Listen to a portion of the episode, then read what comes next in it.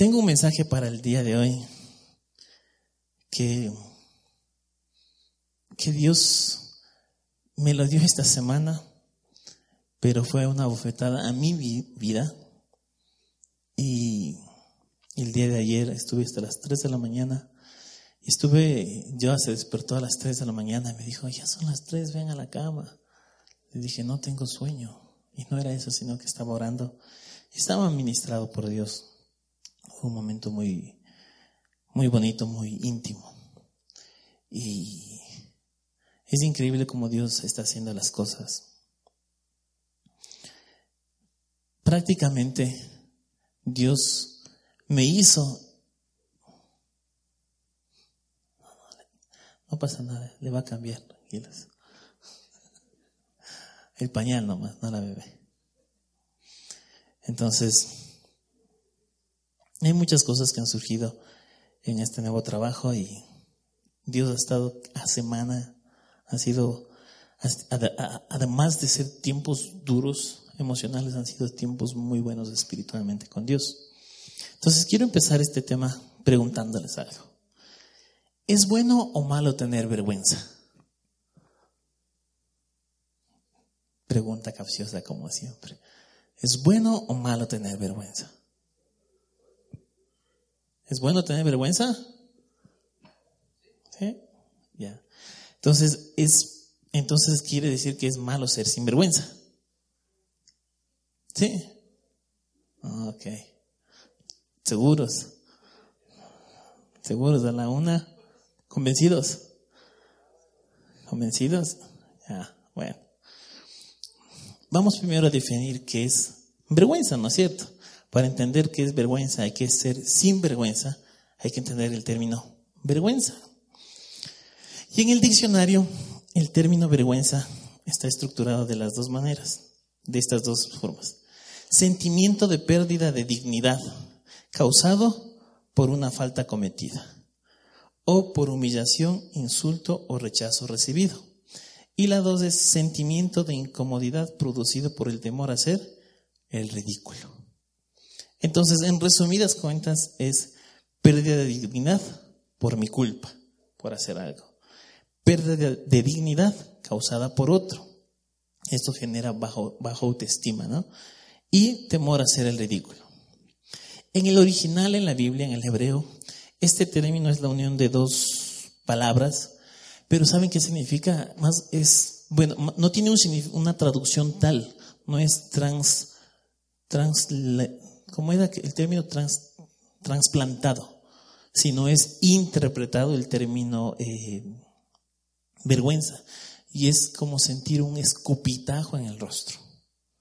Así más o menos se relaciona la vergüenza, tener un escupitajo en el rostro. Pero, en resumidas cuentas, tener vergüenza es sentirse mal. ¿Y cuántos han tenido vergüenza? Todos, por alguna cosa, no. Sale del baño y se queda pegado el papel higiénico. Y ya cuando se da cuenta, ya ha recorrido toda la oficina, ya es muy tarde. O los hombres, ¿no? Cuando ya están y cuando tienen que decirle, la bragueta está abierta. Ya, todos supieron. Todos hemos tenido vergüenza de una u otra índole o clase. Eh, y ahora, ¿por qué topar la vergüenza? ¿Por qué entender o, diferenciar si es bueno o malo tener vergüenza o es bueno o malo ser sinvergüenzas. Porque la Biblia habla de estos aspectos en la vida y para esto tenemos que ir al inicio, al Génesis.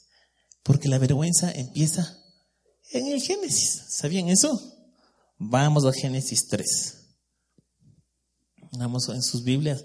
Ahora sí quiero que lean, porque va a haber algunas cosas que necesito que la lean, que la subrayen, que la apunten.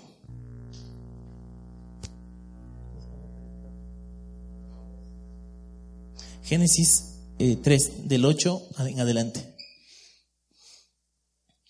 Dice, bueno, ya pecaron, ya todo el asunto, ¿no es cierto? Eh, ya comió Eva, comió Adán ya, la embarraron. Y dice así, y oyeron la voz de Jehová Dios que se paseaba en el huerto al aire del día, y el hombre y su mujer se escondieron de la presencia de Jehová Dios entre los árboles del huerto. Mas Jehová Dios llamó al hombre y dijo, ¿dónde estás tú? Y él respondió, oí tu voz en el huerto y tuve miedo, porque estaba desnudo y me escondí. ¿Por qué uno se esconde de alguien que no puede esconderse? Porque tiene deudas. La Biblia dice que el que debe es esclavo del que, del que le prestó, tal cual, ¿no? Pero ¿por qué se escondían si sabían que no podían esconderse? Es más, ¿qué se hicieron? Ellos estaban yuquiticos, viringos, viringos. No tenían que preocuparse, ¿y qué me pongo este domingo? No, no, no tenían que preocuparse de eso. No gastaban en ropa. Imagínense qué belleza. Para los hombres que tenemos esposas sería un privilegio, ¿no? Ya librarse de...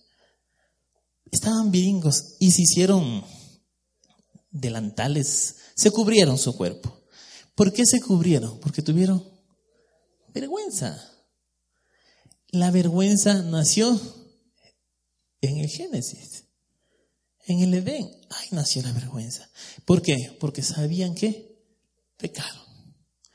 ¿Y aquí de alguno no ha pecado? Todos hemos pecado. Y entonces esta es la primera vergüenza que todos tenemos. Es la pérdida de dignidad por el pecado. Y todos, todos, absolutamente todos los hijos de Dios, ¿no? los que tenemos temor de Dios, cuando pecamos sentimos eso como que esa vergüenza de, de acercarnos a Dios, de tener, ay, dale fase. A mí me pasa todas las semanas, no sé a ustedes creo que no, no les pasa, disculparán nomás, no, pero a mí me pasa todas las semanas, que a veces algo, algo ay, Dios mío, ¿por qué le fallo? Y esa vergüenza en los hijos de Dios está bien, tiene que ser recurrente. Si no sienten vergüenza cuando hayan fallado, ahí hay que preocuparse. Que sacar cita con el pastor porque ahí sí ya es preocupante el asunto.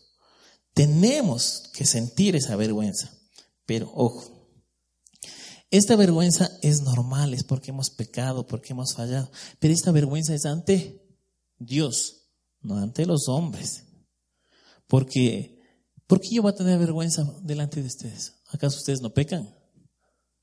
Hoy es como tener vergüenza de ir al baño. ¿Sabían que hay gente que tiene vergüenza de ir al baño? O sea, ustedes no hacen necesidades. O son demasiado limpios que, ¿cómo? Todos vamos al baño. Es lo mismo. Yo no puedo tener vergüenza de haber pecado cuando estamos en las mismas condiciones. La vergüenza que yo tengo que sentir cuando he pecado es delante de Dios. Pero esta es una vergüenza que hay que tener mucho cuidado, porque esta es una vergüenza que fue generada estratégicamente por Satanás para alejarnos de Dios. Y yo no sé si a ustedes les pasa o les ha pasado que cuando pecan tienen esa vergüenza y dicen, no, ¿qué me voy a hacer que ahorrar? No, ¿Para qué voy a la iglesia? Un peor es leer la Biblia. ¿Sí o no? Un ese de que, ah, no, esta vergüenza lo que busca Satanás cuando hizo esto es alejarnos de Dios. Eso es lo que buscó Satanás con esta vergüenza, con cuando sembró esto. Pero lo que no tuvo en cuenta es que cuando vino Jesús, murió en la cruz, vean, volvemos a la cruz que hemos estado hablando todas las semanas. Viene Jesús, muere en la cruz y no es que elimina la vergüenza, pero que elimina la condenación. Porque cuando uno ha fallado, ha pecado, ¿quién está ahí en la mente? Mm, y cristiano dices que eres, ¿no? Mm, y dices que le amas a Dios, ¿no? Mm, si le viste a la vecina, ve. Por ahí se te cruzó una página media en internet, una página de, publicidad. Publicidad justo, ya no le pude quitar, fue publicidad. Pero te quedaste media hora en la publicidad. Todas las cosas a veces nos van a llevar, el diablo va a estar poniendo ahí siempre sus dardos para hacernos pecar. Y muchos, en muchos de ellos vamos a fallar, vamos a pecar porque seguimos siendo seres humanos y vamos a tener la vergüenza delante de Dios. Pero lo que no debemos dejar es que Satanás nos acuse o las personas nos acusen. Nadie puede acusarnos, porque nadie puede venir, ah, tú pecaste, mm, pecaste, estás mal. Uy, uy, uy, uy, uy, cuidado. No. Miren, la Biblia dice que no hay condenación eh, en Romanos 8.1, ¿no? Entonces, cuando Jesús vino y murió en la cruz, no es que quitó la vergüenza, porque la vergüenza es importante para darnos cuenta de que no está cauterizada nuestra mente cuando fallamos. Lo importante es que no dejar que esa vergüenza nos distancie de Dios por las acusaciones que Satanás va a poner en la mente. Entonces, tenemos que considerar eso, que la cruz nos libró de la condenación, mas no de la vergüenza. Ante Dios, ojo, ante Dios, no ante los hombres, porque ante los hombres todos somos tas con tas, unos más altos, unos más pequeños, unos más flacos, otros más gordos, pero todos somos iguales en ese aspecto, ¿ok? Esta es la vergüenza de perder la dignidad por culpa del pecado, por nuestra misma culpa cuando, cuando hacemos alguna embarrada. Y a veces sí tenemos vergüenza cuando hemos embarrado con alguien, ¿no? Pero esa vergüenza, ¿cómo se quita? Yendo a pedir perdón. Se pone la cara y listo. Es fácil, ¿no es cierto? No, no es fácil. No es nada fácil. Eso se llama humillarse. ¿Y quién nos dio ejemplo de eso? Jesús.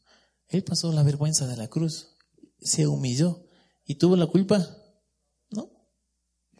Nosotros tuvimos, tenemos la culpa del pecado. ¿Sí? Y no queremos humillarnos. ¿Qué tal? Ahí está la clave para ir dejando la vergüenza y poder tener esa libertad delante de Dios de no que me afecte, ay, que falle con uno con otro, vaya, ponga la cara, pida perdón. Vea, santo remedio. Humíllese, esa es la clave. Ese es el primer tipo de vergüenza.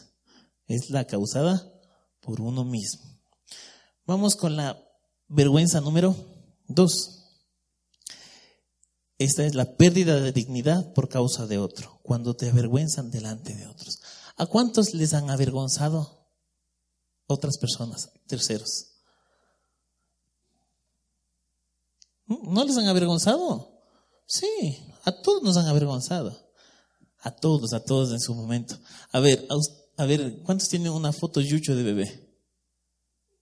¿Y cuántos los papás han dicho, mira, hijita de bebé? Y está ahí con él con el pene, no, no es pilín, no es pollito, es pene. Las cosas como son. El pirulín, el bailarín, el muñeco, el amigo inseparable. No, pene. ¿Ya? Y está ahí Yuquitico. Y mira, ay, qué lindo, parecía nena, dice. No, y ha sido varoncito. No, no. A todos nos ha pasado eso, nos han hecho eso. De grandes, en el colegio, el bullying, es eso.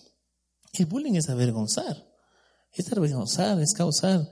Yo por eso yo no estoy muy de acuerdo cuando hacen, molestan a la gente con apodos discriminativos en cuanto al físico, ¿no? O, alguna condición. Ahora que le pongan apodos como, ay, no, por ejemplo, a mí tatú. Ay, no, no, no es algo que, que afecte, ¿no? Eso no, no, se, no se resiente uno por eso, no se resientan por eso. Por ejemplo, pichón, querubín o papucho, como me dicen a mí, yo no me resiento por esas cosas. Es un buen apodo. Entonces, pero apodos como... Eh, los hombres son más groseros para los apodos en el colegio. Al gordo no le dicen el gordo, le dicen la gorda. ¿Sí o no? Son así, son malos. Y los niños ahora son malévolos. Son malévolos, en serio. Entonces, miren, todos hemos sufrido en algún momento bullying o humillación o nos han hecho pasar vergüenza. Eso es el segundo tipo de vergüenza. Pero ¿quién más como Jesús que fue el más avergonzado? Miren que el término dice que es como un escupitajo en el rostro. ¿Saben quién fue escupido en el rostro antes de llegar a la cruz? Jesús. Pasó la vergüenza por toditos ustedes. Y por mí también, ¿no? Por toditos pasó vergüenza. ¿Y tenía culpa? No. Ese es el más ejemplo más claro de bullying y pasar vergüenza por culpa de otros. vergüenza ajena. Él pasó la vergüenza ajena. Que nosotros deberíamos haber pasado esa vergüenza. Pero ok, no lo llevemos a ese nivel, ¿no? Porque ya digamos, es Jesús. Pero vamos a un ejemplo un poco más terrenal. Vamos al libro de Samuel, primera de Samuel. Y aquí quiero que, ojo, pongan atención. En la Biblia hay un montón de ejemplos de, de hombres de Dios que fueron avergonzados. No por, ellos, sino fueron avergonzados por los demás. Primera de Samuel 16, 4. En adelante. Voy a hacer un antecedente. Este es cuando ya Jesús le quitó el reinado a Saúl y Saúl se lamentaba y Samuel se levantaba porque le quitó a Saúl y Jesús le dijo, ya deja de lamentarte, busca otro rey y yo te voy a llevar a donde va a estar ese otro rey. Y le manda el profeta Samuel a buscar un nuevo rey. Y entonces es esto. Primera de Samuel 16, 4, en adelante, 4, 5, dice, hizo pues Samuel como le dijo Jehová. Y luego que él llegó a Belén, los ancianos de la ciudad salieron a recibirle con miedo y dijeron, ¿Es pacífica tu venida? Él respondió, sí, vengo a ofrecer sacrificio a Jehová. Santificaos y venid conmigo al sacrificio, al sacrificio. Y santificando él a Isaí y a sus hijos, los llamó al sacrificio. Ok, ya vamos a regresar a eso, tengan en mente ahorita esta parte que leímos. Ok, después de todo esto empezaron a, pasear delante de, de Samuel los hijos de Isaí. Y esto vamos a primera de Samuel 16, 8 en adelante. 8, primera de Samuel 8. Ya. Listo, dice. Entonces llamó a Isaí a Abinadab y lo hizo pasar delante de Samuel, el cual dijo, tampoco a este escogido, ya antes le hizo pasar a, otro de los hijos. Después dice, hizo luego pasar a Isaí, Isaí a Sama y él le dijo, tampoco es este el elegido, Jehová. E hizo pasar Isaí siete hijos suyos delante de Samuel. Pero Samuel dijo a Isaí, Jehová no ha elegido a estos. Entonces dijo Samuel a Isaí, ¿son estos todos tus hijos? Y él respondió, queda aún el menor, que apacienta las ovejas. Y dijo Samuel a Isaí, envía por él, porque no nos sentaremos a la mesa hasta que él venga aquí. Aquí quiero hacerles notar unas cosas. Miren, David ni siquiera fue tomado en cuenta ni siquiera fue tomado en cuenta para ir a recibir al profeta, al profeta Samuel. Porque ya antes, miren lo que pasa aquí, es, que es medio como confuso, pero interesante. Samuel ya conocía a los hijos de Saí antes de que les, hacía, les haga pasar. Vamos al 16, primera de Samuel 16, 5 ya les conocía. Primera de Samuel 16:5. Y respondió, si vengo a ofrecer sacrificio a Jehová, santificaos y venid conmigo al sacrificio. Y santificando él a Isaí y a sus, ¿qué dice? Y a sus hijos los llamó al sacrificio. ¿Qué quiere decir? Que Samuel ya les conocía a sus hijos, lo que implica que Isaí no le consideró a David para ir a recibir, para ir a recibirle, para ir a la santificación. No le consideró. No, no, no, no, no le consideró. No le tomó ni en cuenta. Después van a la casa y empieza a hacerles pasar a todos los hijos. David estaba ahí. No estaba. No le consideró para ir a la santificación. No le consideró para estar en la mesa. Por eso es que el profeta Samuel pensó que eran esos todos sus hijos. Se dan cuenta que el papá como que, ah, David, nunca le consideró. Entonces, a lo que el, el profeta Samuel tiene que decirle, o sea, Dios me manda hasta acá a buscar rey. Pasan todos tus hijos los que tú me dijiste que eran tus hijos y tú los haces pasar orgulloso, pues. Isaí, imagínate, viene a escoger rey de mis hijos. Le hace pasar al uno, pase, hijito, vaya, papito, pase. Y ahí va a pasar un grandote. No, no es este, no es este. Se acaban todos sus hijos, porque Isaí llevó todos sus hijos, en teoría, ¿no? Y Samuel se queda. Y Dios me manda acá y no hay más. Y miren, dice, sabiendo él que tenía un hijo más, tuvo que esperar que el profeta le pregunte, ¿y estos son todos tus hijos? Y él respondió, queda aún el menor, o sea, el menor. Es el menor, o sea, a estar él en la mesa, no, él no va a ser rey, o sea, no, por eso ni te lo llame, o sea, queda el menor. Y a veces el mundo nos considera, es cristiano nomás, es el hermanito, son la, es el menor y apacienta las ovejas. Y dijo Samuel, envía por él, ya vamos a leer. Dice, miren, Isaí ni siquiera lo consideró ni para la santificación ni para la mesa. Ya vimos que sí les conocía, ¿no es cierto?, a los hijos, pero que eh, Isaí nunca le tomó en cuenta a David, nunca lo consideró, nunca le vio la posibilidad de que sea rey, o sea, se le cruzó ni por la mente, o sea, suscito pastoreando las ovejas. Pero podríamos decir, es que tenía que cuidar las ovejas, ¿no es cierto? Si no, miau. Si las ovejas se quedan sin pastor, ¿qué pasa? El lobo se las come.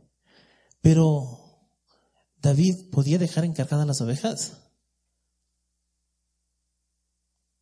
¿Sí? No. Bien, vamos al libro de Samuel, primera de Samuel 17:20. Primera de Samuel 17:20. ¿Ya? ¿Qué dice? Y en cuanto amaneció, David se levantó y dejó, ¿qué dice? A ver, lean ustedes mismos, y dejó. Y dejó a sus ovejas al cuidado de, de uno de los pastores. Luego tomó la comida que su padre le había indicado y se puso en camino. Esto es cuando le envía con la comida a los hermanos que estaban en la guerra. Quiere decir, miren, que sí podía dejar encargado a las ovejas. Había guardas, o sea, tenía más gente, tenía pastores que le apoyaban. Pero para ir a la santificación, para sentarse a la mesa y tener la posibilidad de ser rey, el papá no le consideró. Pero para mandarle a llevar la comida, sí le consideró. Pero he aquí la humildad de David. A pesar de eso, él fue obediente, cogió y llevó la comida. Y aquí en el 17, él ya estaba ungido como rey. Y él nunca dijo, ay, es que no me tomaron en cuenta, me hicieron pasar vergüenza. No, no. A él no le importó eso. Él siguió siendo el siervo, el siervo de Dios, humilde. Entonces, miren, Isaí sí podía hacer que David venga, se santifique y esté en la mesa. Él podía hacerlo, pero no lo consideró jamás. Entonces, eso era, fue una vergüenza. ¿Era o no era bullying para David? No le tomaba ni en cuenta. Entonces, la cosa es que él sí podía, porque la santificación y la reunión en la mesa para poder escoger el rey era un día. Pero cuando David tiene que dejar a las ovejas para llevar comida a los hermanos en la guerra, no fue un día. Porque miren qué dice. dice, luego tomó la comida de su padre, le había indicado, y se puso en camino. Quiere decir que era lejos, pues tenía que llevar lejos la comida. Lo, lo cual quiere decir que no es que dejó un día las ovejas, sino dejó varios días. Entonces miren, Isaí prácticamente lo tenía por menos. Tanto así que le, dijo a, David cuando fue a, llevarle la, comida a los hermanos, que le traiga una prueba de vida de los hermanos. Porque le interesaba que estén con vida los hermanos. Tú andas nomás a llevarle las comidas. Están en guerra, pero tú dales la comida. ¿Qué tal que en medio ahí se cruzaba? Tú, marchaba. Pero Dios tenía un plan. Ojo, no es que pasan estas cosas por, por coincidencia, no.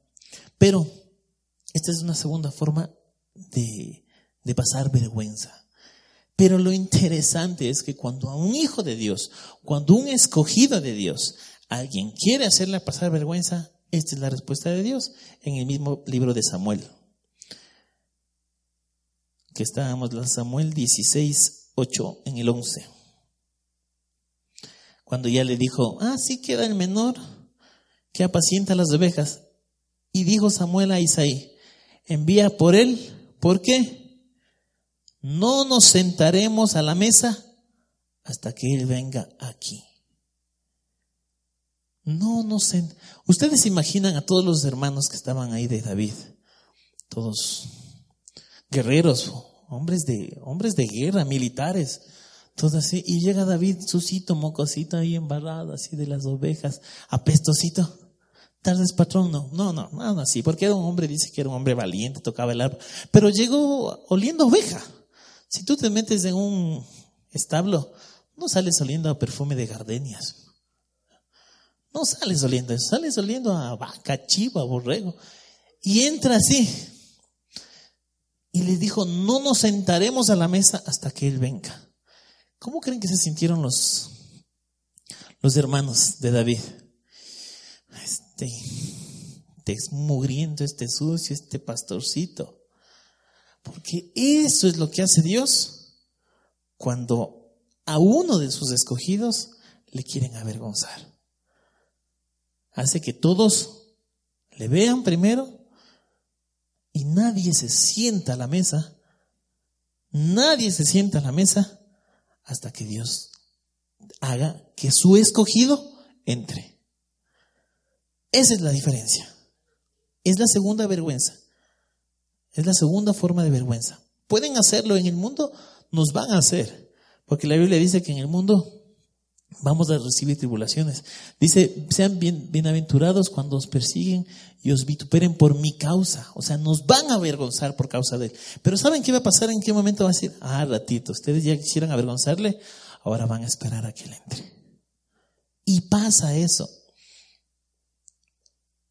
David, a pesar de todo eso, nunca es que tomó la posición, ya me ungieron como rey, lero, lero, con los hermanos. No, le seguía sirviendo. ¿Ok? Le seguía sirviendo. Y eso demuestra una actitud de qué? Volvemos. La primera, para salir de la vergüenza, ¿cuál era? Humildad y pedir perdón. La segunda, ¿cuál ha sido? Humildad. La vergüenza y la humildad andan así. Así, así, apegadas. Tienen que estar juntas. Vamos a 1 de Corintios 1:27.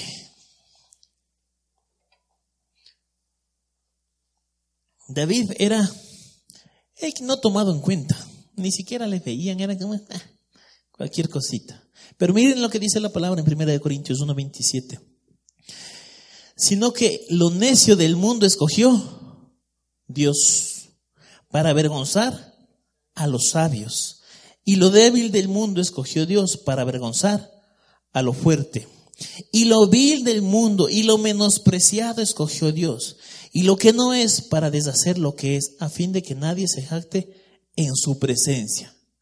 Si es que alguna vez les avergonzaron, si es que alguna vez les buscaron humillar, si es que alguna vez les hicieron bullying, siéntanse bendecidos porque tienen más posibilidad de ser escogidos por Dios. ¿Ok? Entonces, el que se cree no se crea, porque difícilmente Dios le va a escoger. Porque Dios escoge a los humildes de corazón. Entonces, si se creen más que otros, no. Yo canto como Pepe Aguilar. Yo canto como Alejandro Fernández. O, no, pues es que yo tengo un físico. no, o yo, no, Dios me usa. Uh, profeta de profetas. No. Vean, Dios, yo siempre he dicho esto y en una, hace mucho tiempo en una, en un grupo de hogar de, de chicos se reía.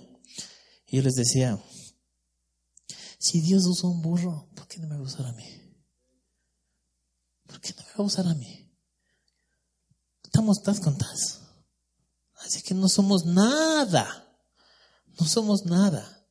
Y a la vez somos todo, porque somos hijos de Dios. Ese es el punto de la humildad. Saber que soy hijo de Dios y lo tengo todo, pero me considero como el que nada sabe, el que nada conoce. Eso es lo que nos hace mantener en la humildad.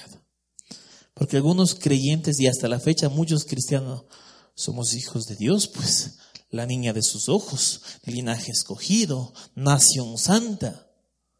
Sí, pero la Biblia dice que vamos en este mundo a sufrir tribulaciones, a ser vituperados, que tenemos que considerar a los demás como superiores. Tenemos que tener las dos cosas en nuestra mente. Y eso nos hace mantener así, derechitos. No así. La vida del cristiano no es así, no. Ya, ya sé más de la Biblia. Ya oro dos horas. No, no. La vida del cristiano es así hasta llegar de rodillas. La vida del cristiano es así. Entonces, si tú crees que por años ya no, 10 años de cristiano, basura. Eso es basura. No, fui, ya me he leído la Biblia dos veces. Basura. La letra mata más, el espíritu vivifica. ¿Ok? La humildad sigue siendo la clave junto con la vergüenza. Dios ha escogido lo vil de este mundo. Y si quieren que Dios les escoja, portémonos así. Dejemos que nos humillen, que nos vituperen, que, que nos menosprecien, porque así es más fácil que Dios nos escoja. Y la tercera forma de la vergüenza era temor a ser el ridículo. ¿Qué ejemplo en la Biblia se les ocurre a ustedes de que tenía vergüenza de este tipo? La esposa de David tuvo vergüenza de David, o sea, le hizo avergonzar. ¿Quién más? Hay algunos que tuvo vergüenza de hacer el ridículo. A ver, esa, ¿no? Hay que leer la Biblia más. Hay algunos casos. Varios casos. Pero hay un caso que es extremadamente tough. Está dentro del tough.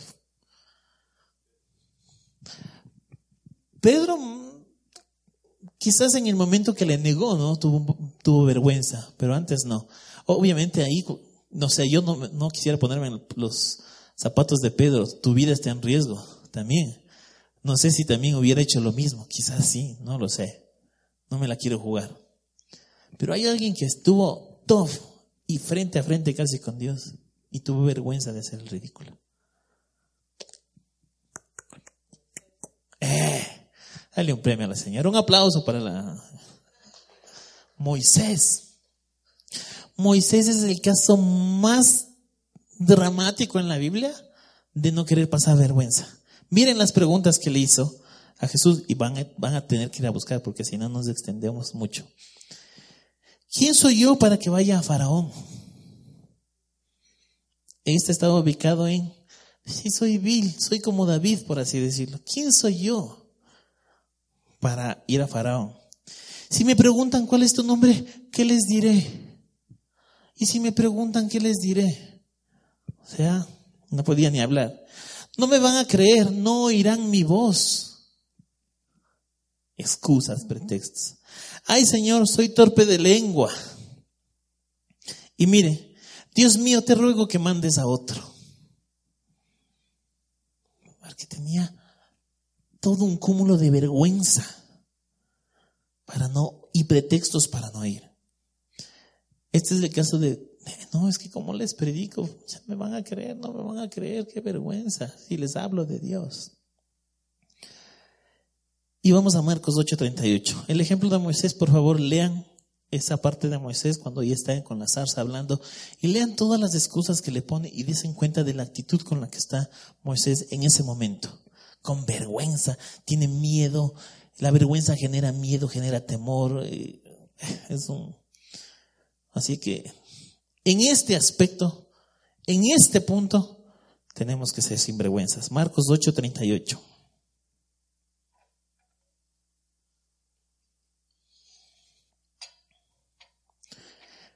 Porque el que se avergonzare de mí y de mis palabras en esta generación adúltera y pecadora, el Hijo del Hombre se avergonzará también de él cuando venga en la gloria de su Padre con los santos ángeles. A veces nos estamos avergonzando de predicar la palabra, de decir que somos cristianos, de decir que, uy, yo creo en Dios, sí leo la Biblia, o de que nos vean en la calle con la Biblia, o que nos vean leyendo. Miren, a Maluma no le da vergüenza cantar esas porquerías de canción, por Dios. Perdón, o sea, no sé si el que... Los ritmos no niego que pueden ser bonitos, pero qué porquerías de letras. Y no le da vergüenza cantar eso. Y a nosotros a veces nos da vergüenza en el carro, o que la gente nos vea, o que la gente sepa que somos cristianos. Así está el mundo. Pero cuando les, yo les veo a veces, veía un video cómo la gente cantaba y coreaba esta de Maluma, ¿cómo es? No, no, la otra. Felices los cuatro. Ah, ya, está escuchando. Eso quería probar. La melodía no niego que sea bonita, es bonita, es pegajosa, es bien hecha, es bien estudiada para vender, sí. Pero si solo ponía otra letra, quizás podría estar bien. O sea, no, no niego, hay, hay reggaetón cristiano, o sea, ya son cosas de gustos. Pero es una cosa de letra. Y el mundo es así, las chicas cantan, las chicas gritan, felices los cuatro, pero un rato que les cuernen, ¡ay, me cuerneó! No, no quedan felices los cuatro, vamos. Pero para cantar, sí, no. O tengo cuatro babies, cuatro babies, las chicas ahí, y después cuatro babies. No, a mí me respetas. Soy yo y nadie más. Decídase. ¿Ok? Decídase nada más desde el asunto. Pero miren, el mundo está así, desvergonzado por eso, y muchas veces nosotros tenemos vergüenza de predicar la palabra de Dios, de decir que somos cristianos, de decir que llevamos el Evangelio. Y ahora, ¿por qué les voy a decir que todo este mensaje Dios me fue dando en el transcurso de esta semana. Porque cada una de las cosas llegó un punto en que, ¿por qué Dios me llevó a Moisés? Porque todas las cosas que le dijo Moisés, yo le dije esta semana a Dios. Porque estaba en el hospital. Y yo le dije esto a Dios. Todas las que están ahí. Todas, todas y cada una de ellas. Sin falta. Entonces Dios me llevó a la palabra y me, me dio su buen correctivo. Ay, al pastor también ve qué vergüenza. Y, ustedes que. Todos vamos a pasar por la vergüenza de que, de que en algún momento no me van a creer. Y les voy a decir por qué. Porque en el hospital es difícil predicar la palabra. ¿Cómo le hablas a una señora que está muriendo su bebé de un Dios sanador? De fe, de que crea y confía en Dios. ¿Cómo le hablas? No es fácil. No es como hablar a la vecina, ay, sí, vecina, todo va a estar bien. Dios quiere que salga de deudas. Eso es fácil. En el hospital, con niños así, ay, es difícil hablar de Dios, predicarle a alguien que te crea, que, le puedas pasar eso. Y, y yo le oraba a Dios porque yo tenía el deseo de acercarme a un niño y orar y que decía, Dios mío, que se sanara para que crean, ¿no? Que vean y crean. Ya les voy a contar el caso. Y me pasé, esta semana ha sido una semana, bueno, todas las semanas son semanas duras en el hospital, pero esta semana fue especial por, por un niño que conocí. Y estuve, Dios mío, ¿por qué no tengo esa fe para orar que se sane y todos crean? Y Dios me llevó a irle a conversar al pastor que ese niño, si se sana, se sana el cuerpo. ¿Y por cuánto tiempo? ¿Va a seguir viviendo para siempre? En algún momento va a morir. Jesús necesita que sanemos y salvemos el alma, no solo el cuerpo. Los médicos, y no, no hay ningún médico aquí, no, bueno, en los médicos tienen un ego demasiado inflado. Todos pueden ser magister, tener títulos por millares, pero nadie es más que un médico, porque ellos salvan vidas. Pero ¿saben qué? Ellos no salvan vidas, extienden la vida terrenal, nada más. Quien salva vidas es Jesús. Así que nosotros tenemos más ventaja sobre los médicos. Entonces Dios me, me dijo, el cuerpo es pasajero. Si se sana y los milagros no hacen que la gente se acerque a Dios, que se convenza de Dios. Una persona se sanó aquí de cáncer y no volvió más. Se sanó de cáncer y no volvió más. Cuando Jesús oró por los diez leprosos, ¿cuántos volvieron? Uno. Los milagros no convencen. El Espíritu Santo y la palabra de Dios es la que convence. Entonces Dios me fue dando chilazo tras chilazo, chilazo tras chilazo esta semana. Y conocí a un niño, Michael Palma. Y quiero que veamos un video. No cierren los ojos, vean el video. Por favor. Volumen. Quienes lo conocen lo llaman el niño de cristal o el una enfermedad que le ha cortado las alas. A pocos días de nacido conocimos a este angelito. El pronóstico que los médicos le habrían dado a sus padres pasaría de los cuatro meses debido a la gran cantidad de llagas que presentaba en su pequeño cuerpecito. Ahora tiene tres años.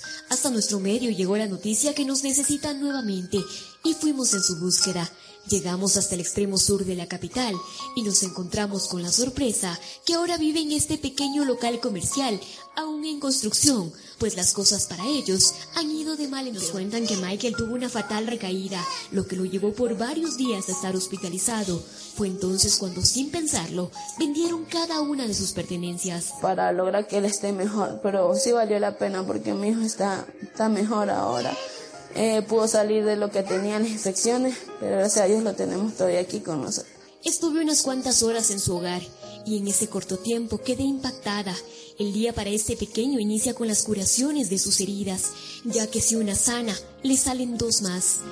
Dice sentirse frustrada por no ver el sueño de cualquier madre cumplirse, el de ver a su hijo disfrutar de los pequeños placeres de la vida, pues incluso comer lastima su boca y garganta. Y él no puede, él trata de, de, hacerlo, pero no puede. Él cuando sale por ahí a pasear si quiere coger algo y no puede por sus manitos, sus uñitas que la tiene bien lastimada.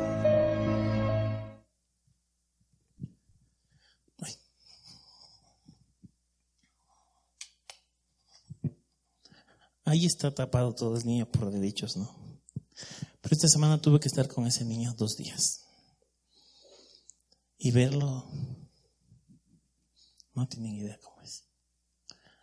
El niño desde que nació, eh, me, pidieron que, le cubra fotográficamente el niño porque necesitan enviar las fotos para estudiar eh, afuera, en, otros países con más tecnología avanzada y todo eso. Y estuve dos días con este niño. Se llama, esta enfermedad la conocen, su, término es, eh, es raro, pero eh, se lo conoce como piel de mariposa. Y mientras estaba ahí con el médico, eh, la mamá conversaba y contaba, el bebé nació así, salió del vientre y ya salió con ampollas, con heridas que dejan su piel visible, o sea, a carne viva. Ponerse la camiseta le duele, sacarse la camiseta le duele. No puede estar parado porque tiene ampollas en los pies. Eh, como escucharon, no puede comer, tiene incluso ampollas en los ojitos. Y son heridas, o sea, que un adulto no soportara. Ustedes, si hubieran visto eso, o sea, el niño no sonríe. Tenía una expectativa de cuatro meses y llegó a los tres años. El niño tres años y todavía usa pañales porque no puede controlar por el dolor. Su mente no puede concentrarse en, en ser normal por el dolor. Y todo el tiempo tiene ampollas en la piel, todo el tiempo, todo el tiempo. O sea, no hay cura. Y, y tuve que estar con él dos días. Y mientras estaba con él, tenía el deseo de acercarme a orar, pero tenía ese miedo de que no pase nada. Y, y fueron dos días. Fuera de eso, otros casos que durante el día también seguía viendo. Entonces fue un, tiempo, unos dos días sumamente duros emotivamente, pero me permitió acercarme mucho a Dios y preguntarle muchas cosas, ¿no?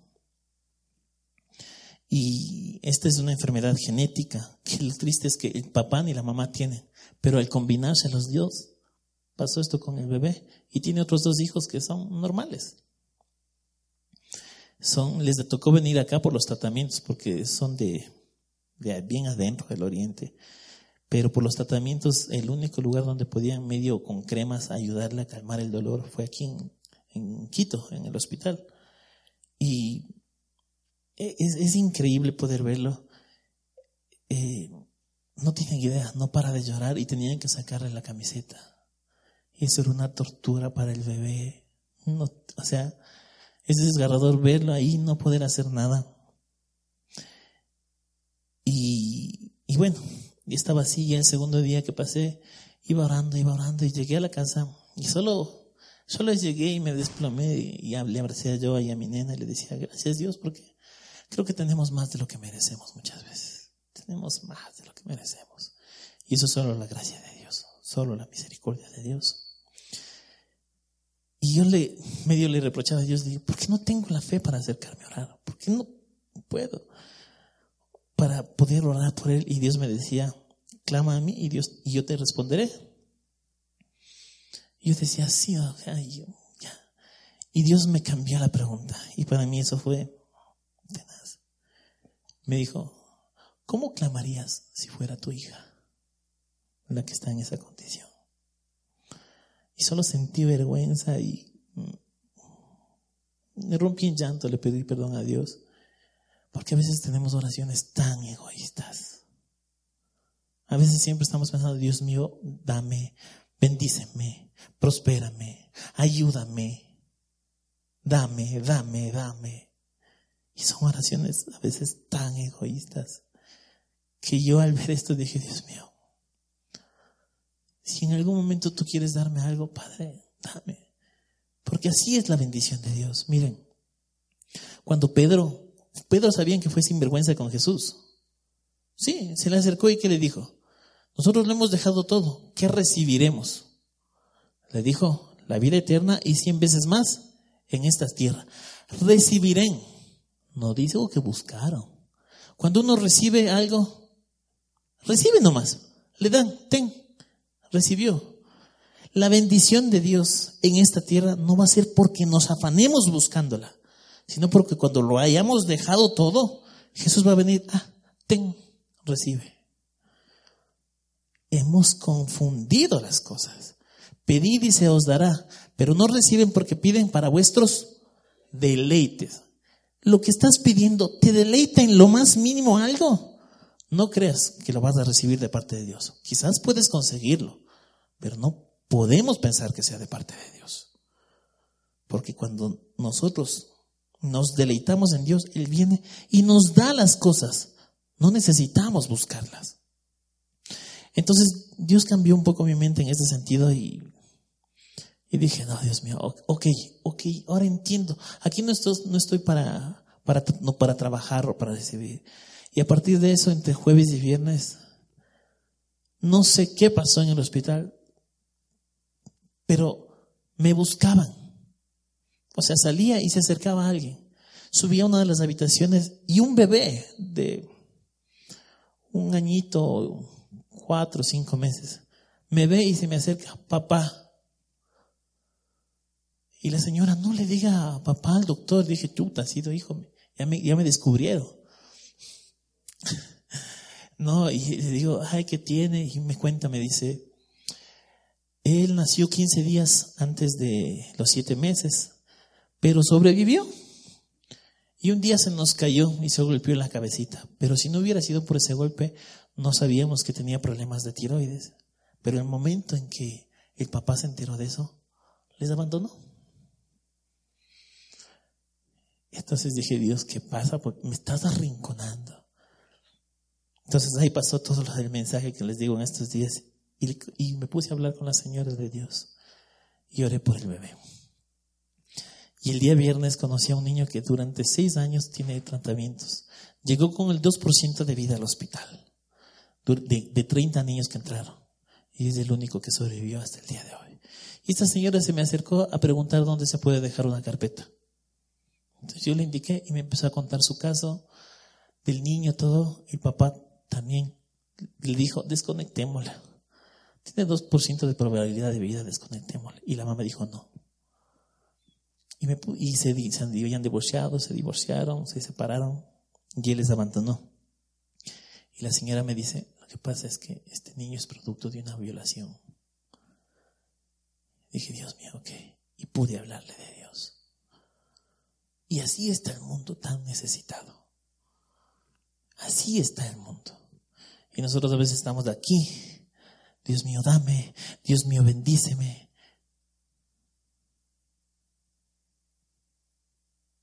Así está la iglesia. No, no digo solo nosotros, la iglesia en general. No me refiero a religiones, la iglesia, los que creemos en Dios. Estamos así a veces. Y miren, a ver cuántos tienen una manita, levante. A ver, subo una manito, la hago bailar, la cierro, la abro, la vuelvo a cerrar. Hay bebés que llegan sin manitos al hospital. Ya son demasiado bendecidos. Ya somos demasiados bendecidos. Entonces, cuando uno se pone en la mente que quizás esas condiciones podían ser las de nuestros hijos, van a ver cómo claman. Esa noche con yo nos pusimos a orar y llorábamos por este niño. Y yo esa les conversaba a los pastores y hemos llegado a la conclusión de que Dios me puso ahí por eso. Queremos botarles la carga también a ustedes. Y de hoy en adelante queremos dejarles una carga semanal a ustedes. Que seamos responsables espiritualmente y en oración de niños que yo voy a ir conociendo en el hospital. Y delante de Dios yo voy a orar para que sientan una carga. Una carga por orar por los niños. Por orar por alguien más que no seamos nosotros. Por orar por alguien más que no tenga relación yo. Entonces, cada semana voy a contarles de algún niño, algo breve, ahora les conté más, pero de algo breve para que oremos. ¿Cuántos quieren ser parte de esto? De orar. Toda la semana, todos los días en su tiempo de oración. Por un niño, por un niño de. Y dejar de orar solo por yo, yo, el yo, el egoísmo. Entonces, con todo esto, Dios me llevó ese mensaje. Porque tenemos que perder la vergüenza. Y ahora en el departamento que paso, donde hago, se asoma algo, le pregunto qué tiene, hablo de Dios y oro por el niño. Porque ¿saben qué? No me da vergüenza, porque no voy a ser yo. Que si se sana, no voy a ser yo.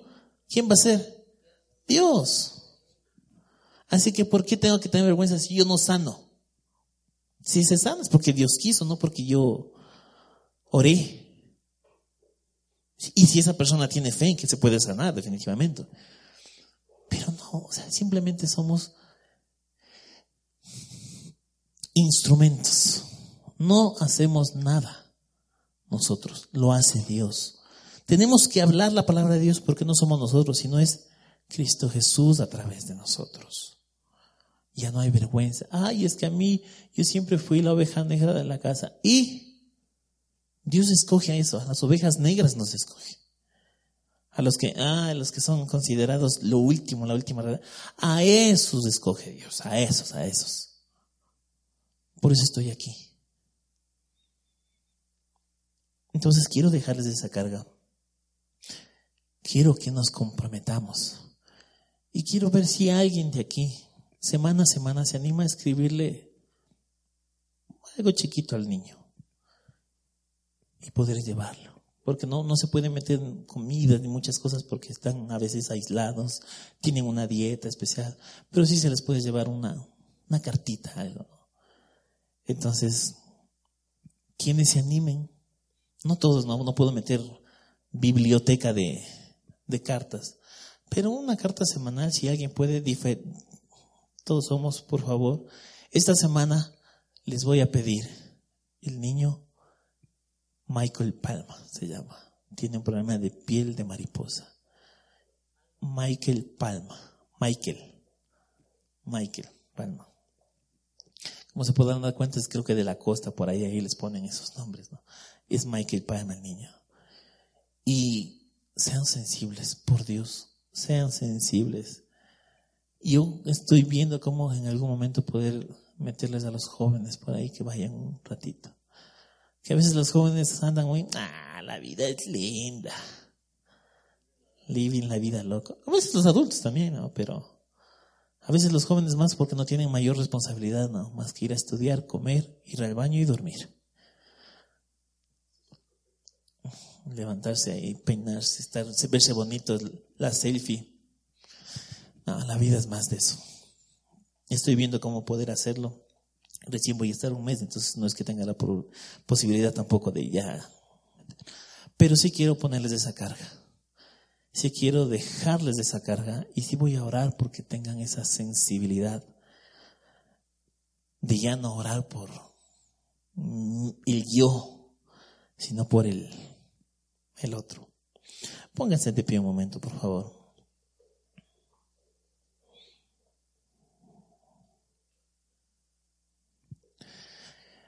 Desde ese día eh, eh, no he dejado de orar por este niño y no he dejado de soñarle. Porque yo no hallo en mi mente que un niño llegue a los tres años y no conozca lo que es reír. El niño no conoce lo que es jugar con otros niños. Porque si le topas le duele, se desgarra su piel. Y así debería desgarrarse nuestro corazón cuando alguien no conoce de Dios. Así debería dolernos el no predicar. Así debería dolernos cuando la persona que va en el bus se está perdiendo. Así debería sentirnos. Así siente Dios, así sintió Dios, por eso nos alcanzó. Porque ustedes qué creen que siente Dios cuando ve un bebé así? Si fuera su hijo, no se conmoviera. Si su hijo tuviera una enfermedad catastrófica, no les dolería. No caerían de rodillas y clamarían a Dios para que lo salve. Pero como no es nuestro hijo, no. Yo desde ahora en adelante solo le digo gracias Dios. No le pido nada. Ya no le pido nada. Porque tengo demasiado le tengo a Dios. Tengo una esposa que ama a Dios y me ama. Tengo una hija sana. Tengo demasiado. Y ahora oro por cada niño que veo. Oro y le digo, Dios mío, si no se salva su cuerpo, salva, salva su alma. Tenlo en tu gracia, tenlo en tu regazo. Cierra tus ojos un momento. Padre Celestial, esta mañana quita toda vergüenza de nosotros. Basta de estar escondidos. Basta de estar callados. Es tiempo de que el mundo, la gente conozca de ese Dios. Ese Dios que sí que puede sanar. Pero sobre todo que conozcan de ese Dios que puede salvar. Ese Dios que puede rescatarnos de la enfermedad, de la muerte eterna que puede sanarnos. Ese Dios que a veces ya nos da demasiado y le exigimos más. A veces tenemos vergüenza de hablar de ti, de llevar tu palabra, pero no tenemos vergüenza de acercarnos a orar para pedirte. Para nosotros, Padre, quita el egoísmo de nuestras vidas. Que desde hoy en adelante doblemos, clamemos, doblemos rodillas delante de ti para orar por otros por aquellos niños enfermos, por aquellas personas que se están muriendo en las cárceles, por mujeres presas, por hombres presos, por gente enferma en los hospitales, por niños abandonados. Que oremos por este mundo que se está destruyendo. Que oremos por tanta matanza que se da en las guerras que oremos por tantos animales, bendito Dios, que son sacrificados para diversión. Padre, perdona nuestra tierra. Perdónanos a nosotros si hemos sido egoístas y solo hemos estado buscando nuestro beneficio. Si hemos orado para pedirte cosas para nuestro deleite, perdónanos. Perdónanos si hemos estado buscando solo nuestro beneficio personal y, viendo nuestro futuro para estar bien en el futuro. Mi futuro no depende de lo que yo busque. Mi futuro ya está asegurado contigo, allá en tu presencia. No te pido nada, Padre. Todo lo que venga de tu mano me será suficiente. Y solo el tenerte a ti ya me es suficiente. Padre, te pido por Michael Palma, Cristo Jesús te oro por él. Padre, que si su cuerpo no se salva, tómalo en tu regazo. Pero que al menos antes de irse, él pueda sonreír y ser feliz como un niño normal, aunque sea un minuto, aunque sea un momento, Cristo, que pueda jugar como un niño normal. Padre Celestial, conmueve nuestros corazones, que dejemos el egoísmo y que tu Santo Espíritu nos haga sentir lo que tú sientes, Cristo Jesús. Basta de orar porque Dios traiga crecimiento a la iglesia. Basta de orar porque Dios me dé más. Cristo Jesús, solo te voy a orar de hoy en adelante, agradeciendo por lo que has hecho y rogándote por cada niño que conozca. Gracias te doy, Cristo Jesús, por la cara que pones y has puesto y vas a poner en nosotros. En tu nombre oramos. Amén y amén. Dios les bendiga.